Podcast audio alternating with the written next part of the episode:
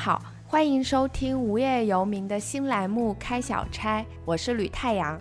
今天想聊一下旅行途中阅读的书。听过我们最近关于香港那一期节目的朋友们，可能还记得，从今年三月中起，我就处于某种漂流的状态。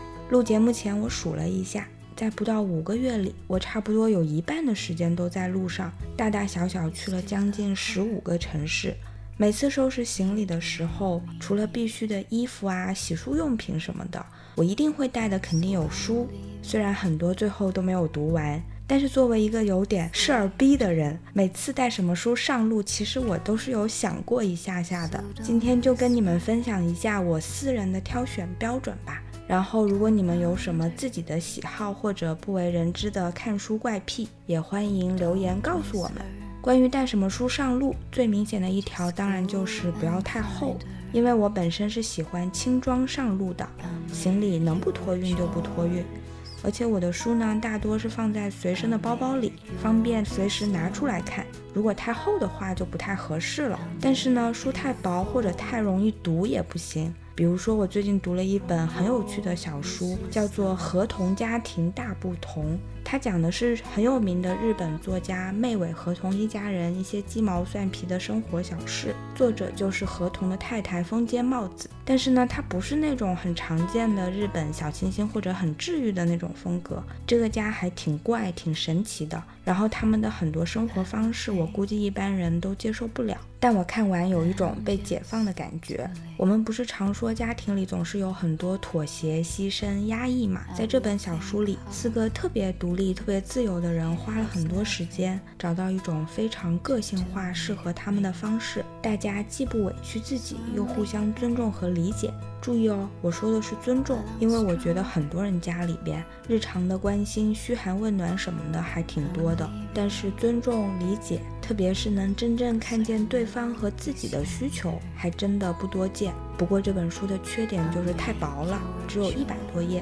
基本上出发的时候坐一趟高铁或者飞机就看完了，剩下就没东西可以看了，所以不合适带上路。那自然我要带的就是不厚又不薄的书嘛，这样的书挺多的，所以我会根据书的类型再次筛选。基本上我是不会带散文集的，特别是单个作家的散文合集，因为这种书一般都是由好多篇文章组成的，看几篇觉得还挺好的，但是他们的语言啊、调性啊什么的。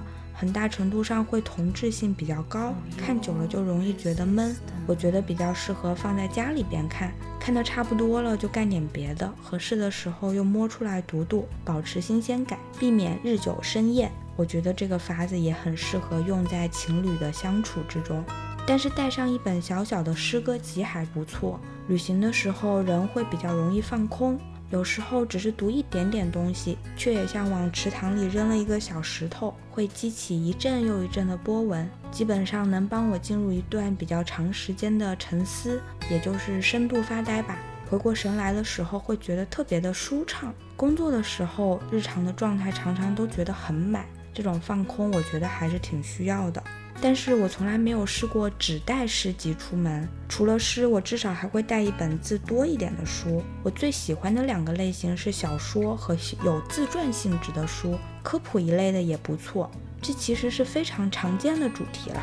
而且也不像摄影集、画册什么的，很注重印刷和排版。也许有人要问，你为啥这么麻烦呢？看电子书不就好啦？我也会在旅行途中穿插着看看电子书，但是呢，电子书的数量实在是太多了，就是有种等着你翻牌子的感觉。然后你就可能会翻来覆去，花了一个小时，读了好多个标题、简介和前三页。这个比较接近我的日常状态，但旅行的时候，我更希望专心的大段阅读。而且很多的电子书应用，我有一个不喜欢的地方，就是你点进去会看到一些编辑推荐吧，比如说新出的书、热门书单、今日的免费书等等。它造成的一个结果就是大家在读的书会很像，而且很多时候都跟热点很相关。比如说有一阵大家都在读《人类简史》，然后大刘得了奖，大家都会去读《三体》。还有一阵大家很喜欢《我的天才女友》或者是房思琪的《初恋乐园》。我不是说这些书不好，但是我不希望让算法或者是榜单太过影响我的私人阅读，因为我觉得遇见一本书有很多种的可能性。如果你的方式比较单一。的话呢，那你可能就会错过很多。就比如说，如果同样的一本书，A 的介绍你不喜欢，B 的介绍你不喜欢，但也许 C 的介绍就打动了你，所以你要给 C 一个机会，让他来到你的面前。我小的时候看语文书，里面提到老舍，就说他是一个关注劳动人民的作家，但是这对一个十二三岁的青春期少女来说，这个介绍真的是非常的无聊，然后我对这个作家就一点兴趣都没有。直到我上了大学之后，读到他的《骆驼祥子》《离婚》《四世同堂》，都觉得非常好。他根本不是我通过课本上一个简单粗暴的定义臆想的那个样子。我总觉得读一本书就像一场对话，它是由作者和读者一起完成的，然后这个过程可以非常的自由，充满想象力。比如说，现在有些家长可能会不喜欢他的孩子去读有关公主的故事，这里面当然是担心他的孩子陷入某种刻板印象。但是有时候我也会觉得，这种政治正确，他可能也低估了书和孩子的可能性。我小时候读童话的时候，最想做的就并不是公主，而是巫婆。因为觉得它非常的酷，所以我觉得只要孩子或者人有足够多的选择，就算他有一段时间真的读了傻白甜的公主故事或者霸道总裁的网文，也没有什么关系。有一些集权统治不是会用烧书的方式来禁锢人民吗？其实我觉得它的重点并不是在烧掉某种知识。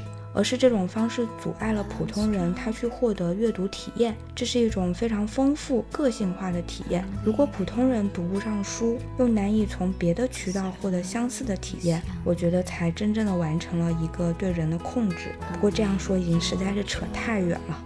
其实我想说的就是，旅行常常是在一个比较私人的状态，每次的目的地、自己的心情、当时的季节都很不一样。